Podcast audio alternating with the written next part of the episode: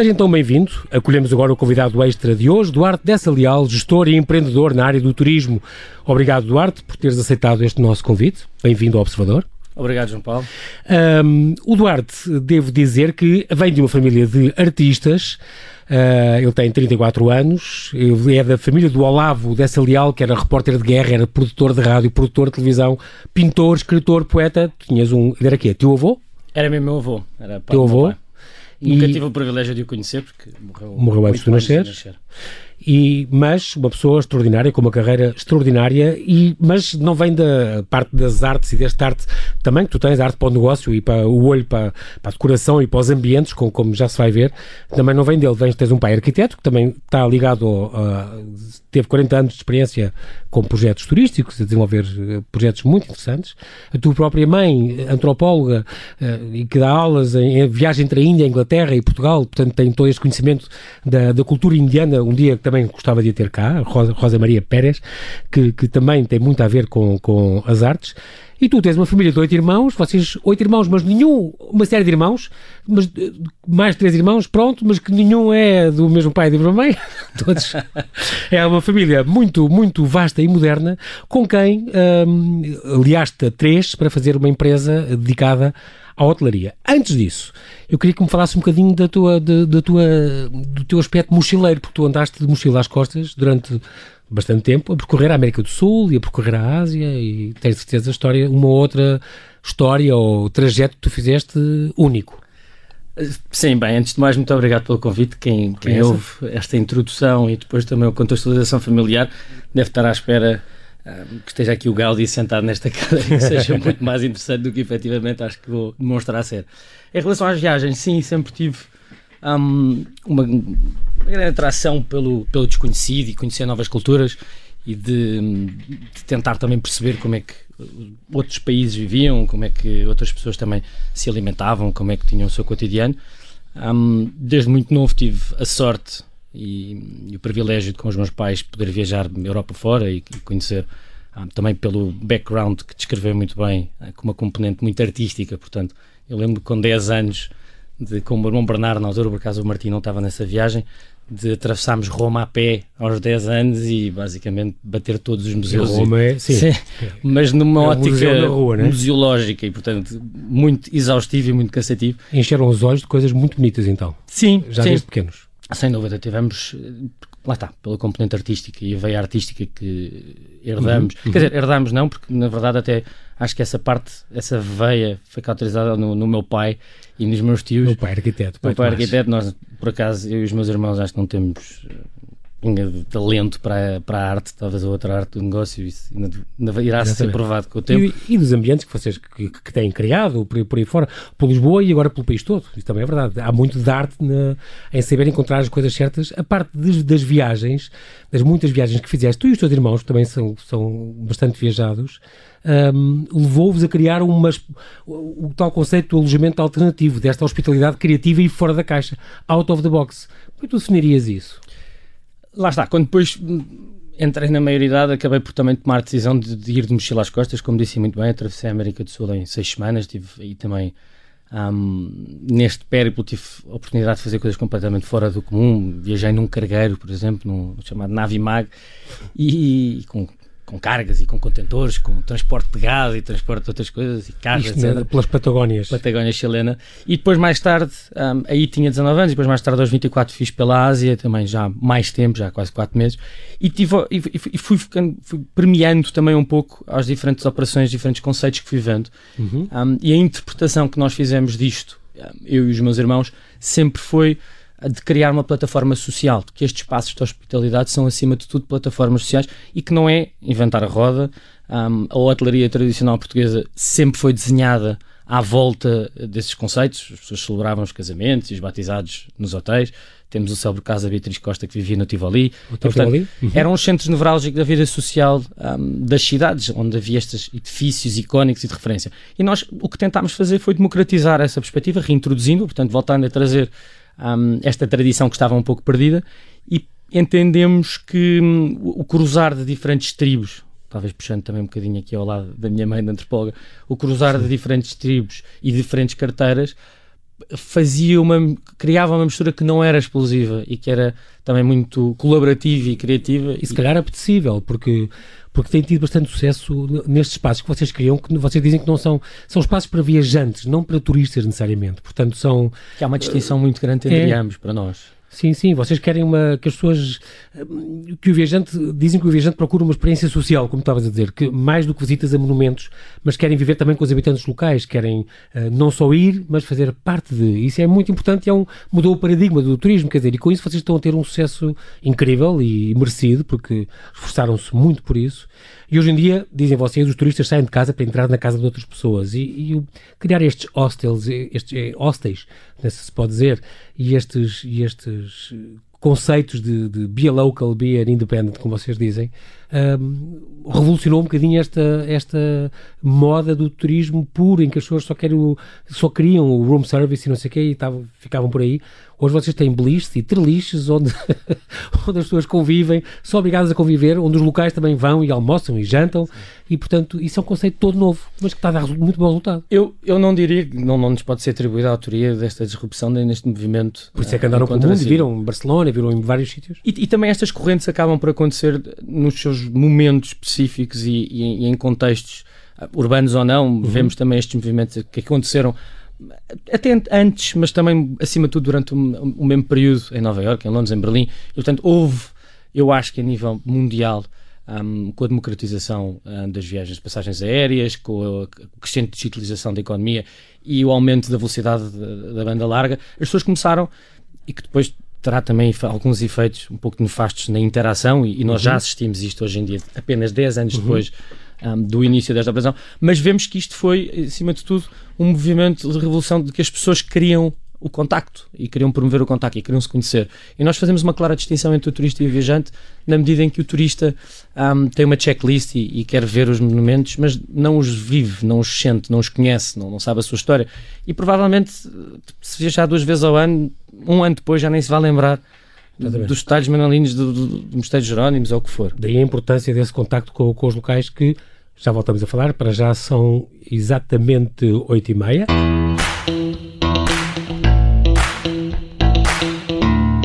Voltamos à conversa com o gestor e empreendedor de turismo Duarte Dessa Leal. Estamos a falar desta hospitalidade criativa, esta hospitalidade fora da caixa, que estes três irmãos uh, criaram e, e, ao criar esta, esta empresa, já há oito anos, uh, The Independent Collective, e estamos a falar de três irmãos que têm cada um as suas uh, valências, têm as, as, suas, as suas missões, uh, dentro uh, do arte deste, deste vosso novo uh, conceito. Tem se calhar um, o Martim, que liga mais se calhar às finanças e à parte imobiliária tem estes irmãos, além de ti, tem o Bernardo, que tem a parte dos negócios e de estratégia, tu, Duarte, ligas mais à parte do marketing da imprensa mundial e estás citado em tudo o que é mundo, desde a Time ao New York Times e a Condé Nast, a tudo que podes imaginar, a Louis Vuitton, é, é, são o único hostel que está, estão presentes no, no livro de, de, de, de todos os alojamentos um, pela Europa da Louis Vuitton, e tem o Afonso Queiroz, que também é vosso sócio, são os quatro eh, que estão irmão.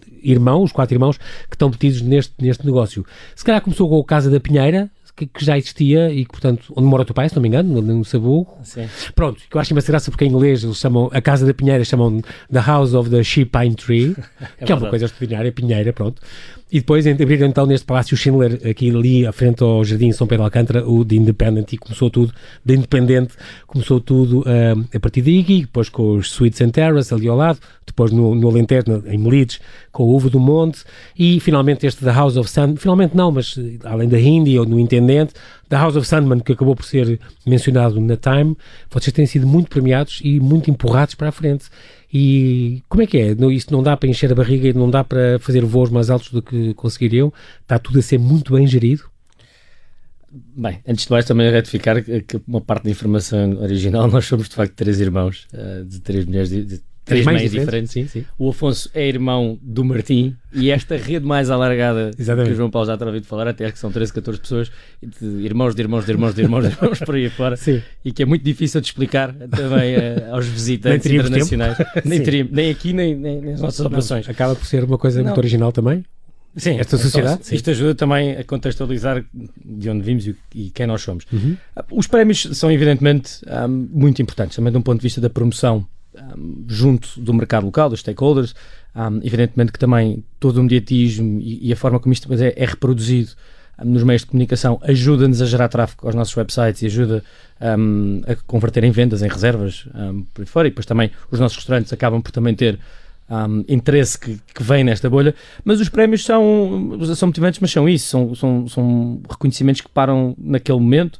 Há uns que nós eventualmente, eventualmente guardamos um, maior orgulho, como, é, carinho, como claro. é a lista, por exemplo, o Time 100, o facto de sermos o primeiro hostel de sempre a entrar no Guia Louis Vuitton é também em si só. O Guia Louis Vuitton European City Guides, exatamente, que entraram e foram convidados para isso, estão é mencionados. Brutalmente lisonjeante, mas os prémios são, acima de tudo, uma forma de, de motivar a equipa, unir a equipa à volta de uma, de uma visão e de uma missão e de, de, confirmar que o caminho que está a ser feito está a ser bem trilhado e que estamos a dedicar o tempo certo um, à forma como pensamos e idealizamos os passos. E, e sim, os próximos, um, os próximos anos trarão um, um, crescimento do grupo também na vertente da hotelaria tradicional, portanto vamos entrar por essa porta hotel, dentro. Na zona Ribeirinha de Lisboa, se não me engano, na Rua de São Paulo. Rua de São Paulo e depois também temos outro projeto já. Um hotel mais tradicional. Mais tradicional. Pronto. Quer dizer, de tradicional não vai ter nada, excepto a licença à porta que diz hotel, porque Exatamente. mais uma vez Sim. vamos fazer, vamos tentar também ser disruptivos nessa, nessa categoria uhum. e, e, a ideia,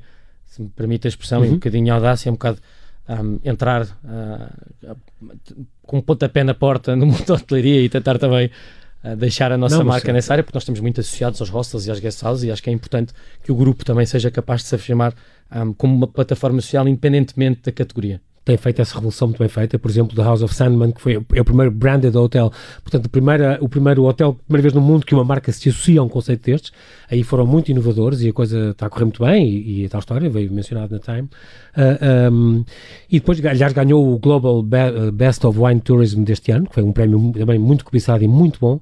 Um, esta coisa gira de quem quiser ir dormir às cabos do vinho do Porto, não era possível até agora, e agora pode, portanto, é, é um, um projeto também muito interessante, mas também tem, portanto, o tal hotel tradicional que vão abrir em Lisboa, e depois fala-se eventualmente um dia nos Açores, fala-se em Évora, fala-se em Tavira, também, Tavira também está para breve, daqui uns meses talvez, e portanto já chegaram ao Norte, chegaram ao Algarve, e qualquer dia a internacionalização, porque não? Pensam nisso ou não? Quer dizer, discutir e pensar gestão responsável obriga que pensemos nisso e que tenhamos algum tipo de horizonte nessa matéria.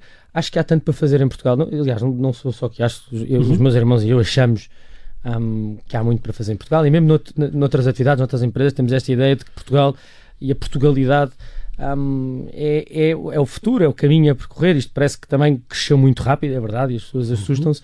Mas, mas a verdade é que Portugal, pela sua polaridade e pela forma como tem uma geografia tão rica em tradições, em gastronomia, em, em, em paisagem, um, ainda há muito para fazer e eu acho que hoje em dia já é mais fácil promover unidades em destinos que há uns anos atrás eram de tal forma sazonais que não teriam interesse.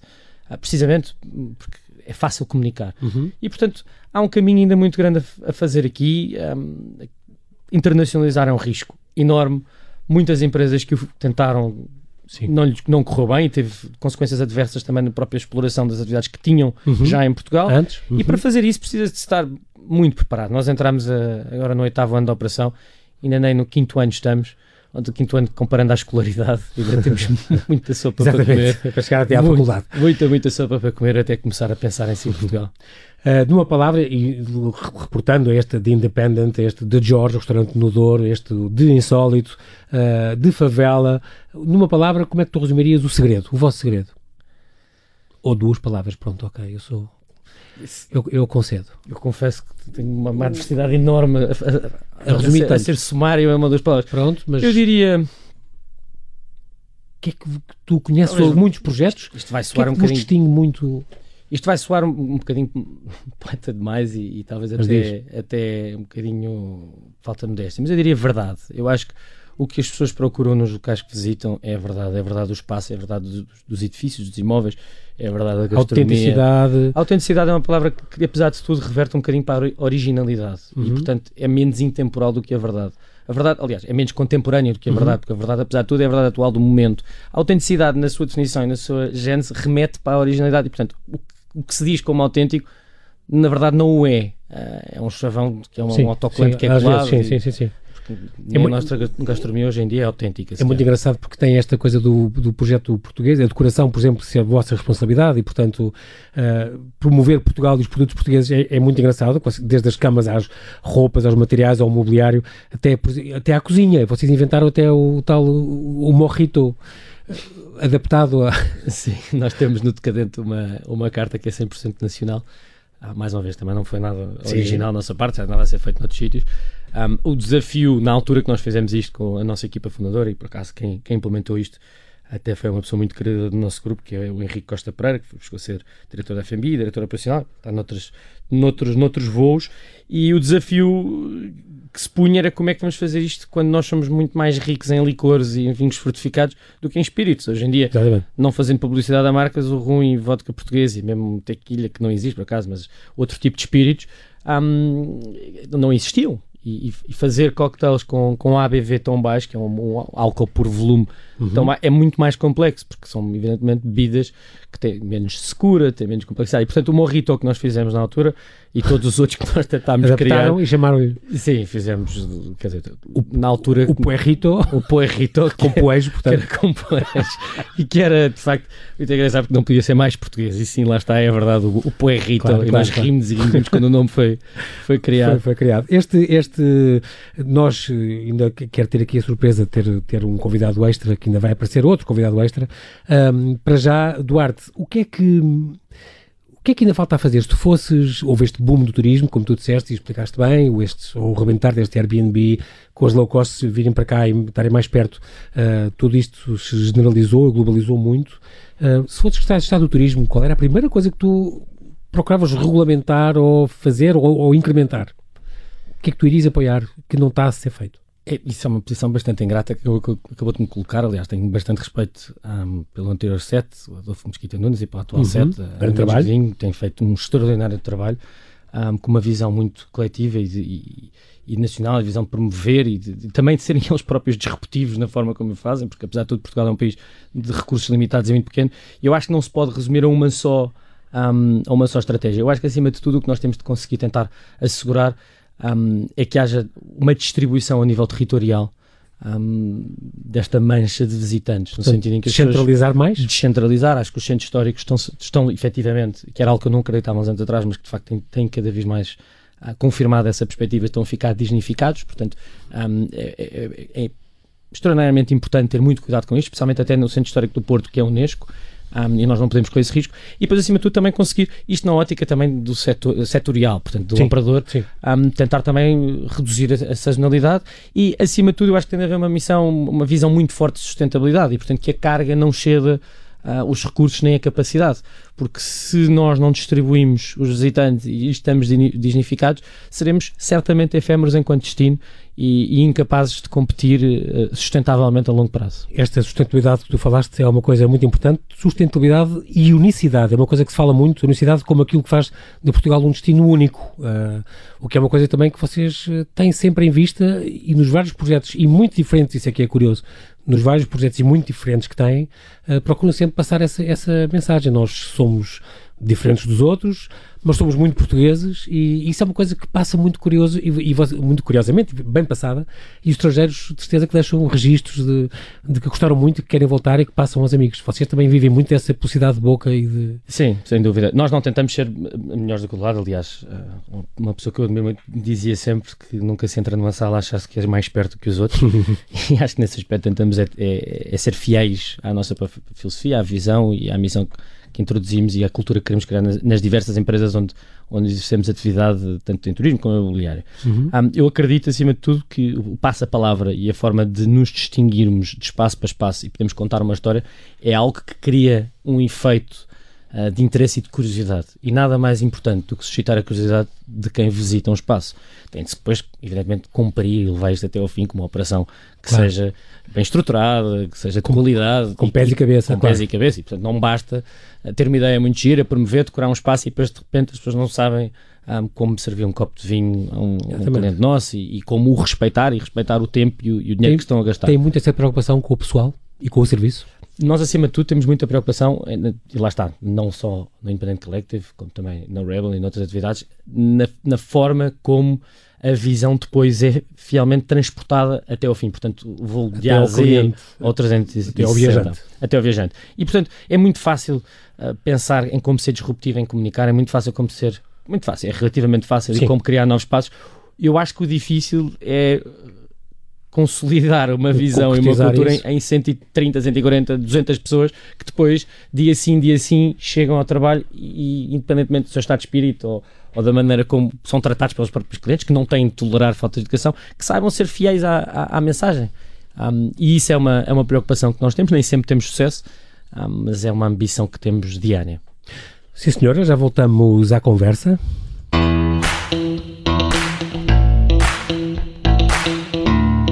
Voltamos à conversa aqui com o, neste momento. Como é que tu te chamas? Martim da Salial. Martim da Salial é filho do Duarte. O Duarte está aqui também e também tem o microfone ligado. Eu não tenho, eu não tenho isto. Quer pôr aos escutadores. Exato. Também. Ó oh, Martim, estás a ouvir bem? Estou. Ó oh, Martim, tu és o, és o entrevistado mais novo do, o, do Observador. Tu foi, sim, não, sim. Olha, Martim, não fales tão perto assim. Afasta um bocadinho. Isso. Também. Olha, Martim, tu gostas muito de ouvir notícias? Gosto, gosto, sim. E tu ouves notícias aonde? Em casa, é, mas, mas, mas. Diz, diz. Também, também na, na rádio comercial. Olha, e tu, e, tu, e, tu, e tu ouves notícias também na televisão? Porque eu, eu também. Na televisão ouves? Na televisão. Onde é que tu preferes ouvir notícias na televisão? Aonde? Em direto convosco. Aqui na rádio. Eu quero me sentar. Olha, como é que se chama esta rádio? Observador. Olha, tu és o mais novo. Olha, Bertim, qualquer dia tu vais tirar o lugar, o, o meu lugar e vais, e vais ser jornalista aqui no Observador. Gostavas? Gostava. E, e tu, também. E também o quê? Também. Eu quero ouvir uma música. Está bem. E vamos ouvir já a seguir uma música. Antes, antes, eu tenho que saber qual é o jornalista que tu gostas mais. Uh, eu, quero, eu quero ir para ali. Martim, qual é que é o jornalista aí, que gosta é, mais? Aí é que está o microfone com a luz, tem que ser aí. Diz lá, qual é o jornalista que tu gostas mais? Tá, porque eu gosto mais do João Moleira. Do João, do João Moleira? Sim, sim. E mais quem? Um... Não, conheces, não conheces mais nenhum? Conheço todos. Então diz-me mais um outro. Um de futebol, não conheço. Não conheces nenhum de futebol? E o Paulo... Nogueira. O Paulo Nogueira conheces? Tá bem. E gostas dele também? Gosto, gosto, gosto. Sim, sim, sim. Olha, e um dia gostavas de ser jornalista? Gostava sim, sim. E gostavas mais de trabalhar aqui ou na Reuters? Aqui. Ok, muito bem. Então temos aqui um jornalista futuro do Observador e qualquer, dia, e qualquer dia vais trabalhar aqui, vais trabalhar aqui ao pé, vais trabalhar connosco. Está bem? Veja para pai. Eu avisei que isto ia ser é bastante disruptivo. disruptivo. A Temos sorte é a aqui- edição não ter terminado com ele. Não, não, claro que não, não terminou com ele, terminou com o Martim. Martim, para falares no microfone, tens de estar com o microfone à frente, quieto, assim. Boa. E assim podes falar e podes dizer. Tu tens jeito, gostas de dizer notícias? Sim, sim, sim. Então diz lá uma notícia qualquer.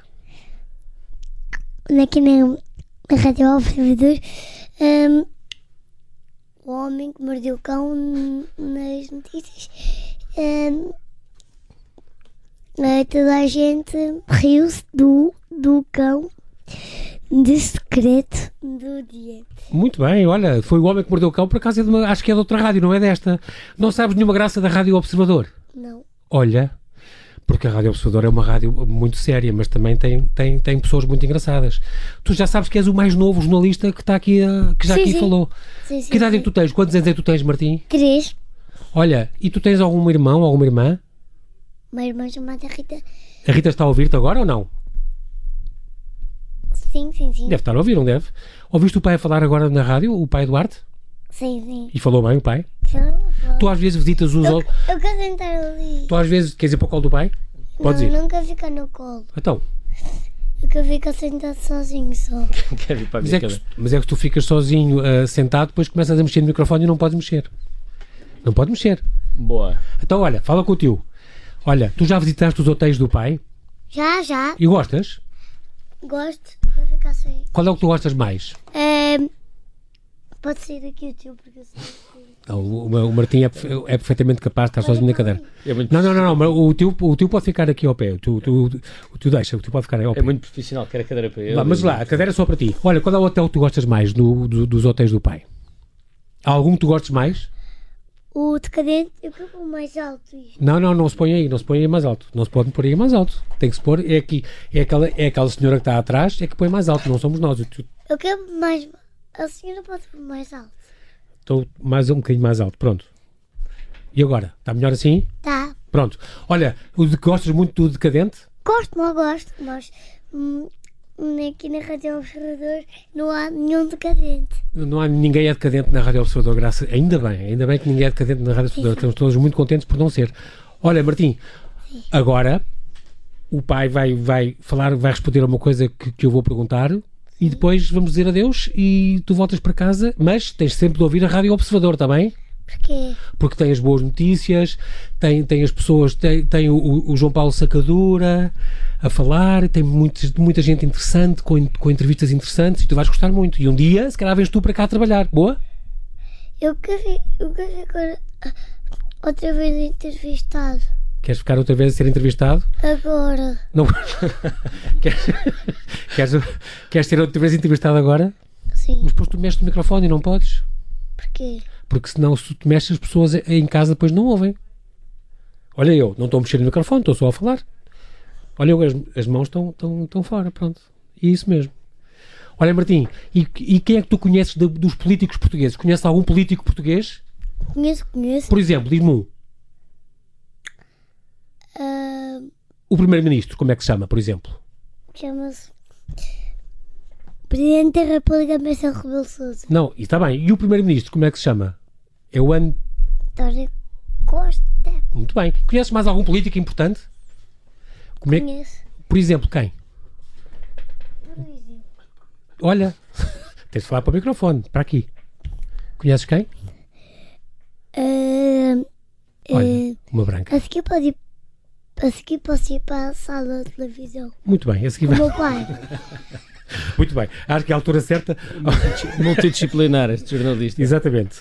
Olha, é assim, nós não temos, nós, nós já não temos tempo para mais. Resta-me agradecer-vos, Duarte e Martim. O Duarte, Duarte e Martim, mais uma vez, muito obrigado por teres aceitado, ter aceitado, aliás, os dois este convite para este serão em que ficámos a conhecer um pouco melhor um dos protagonistas da linha da frente do turismo no nosso país e um futuro concorrente, se calhar, no teu filho Martim, tem aqui um futuro concorrente. Muito obrigado, nós. Deixo agora com o meu colega João Miguel Santos, vai ficar consigo até à meia-noite. Boa noite, eu sou João Paulo Sacadura e volto amanhã às oito e meia com mais um K4, a montra da arte contemporânea e moderna do Observador, desta vez com Ana Vasconcelos, a curadora da exposição Sara Afonso e a arte popular do Minho Patente, na Fundação Gulbenkian, até dia 7 de outubro. Boa noite, deixe-se ficar com o Observador.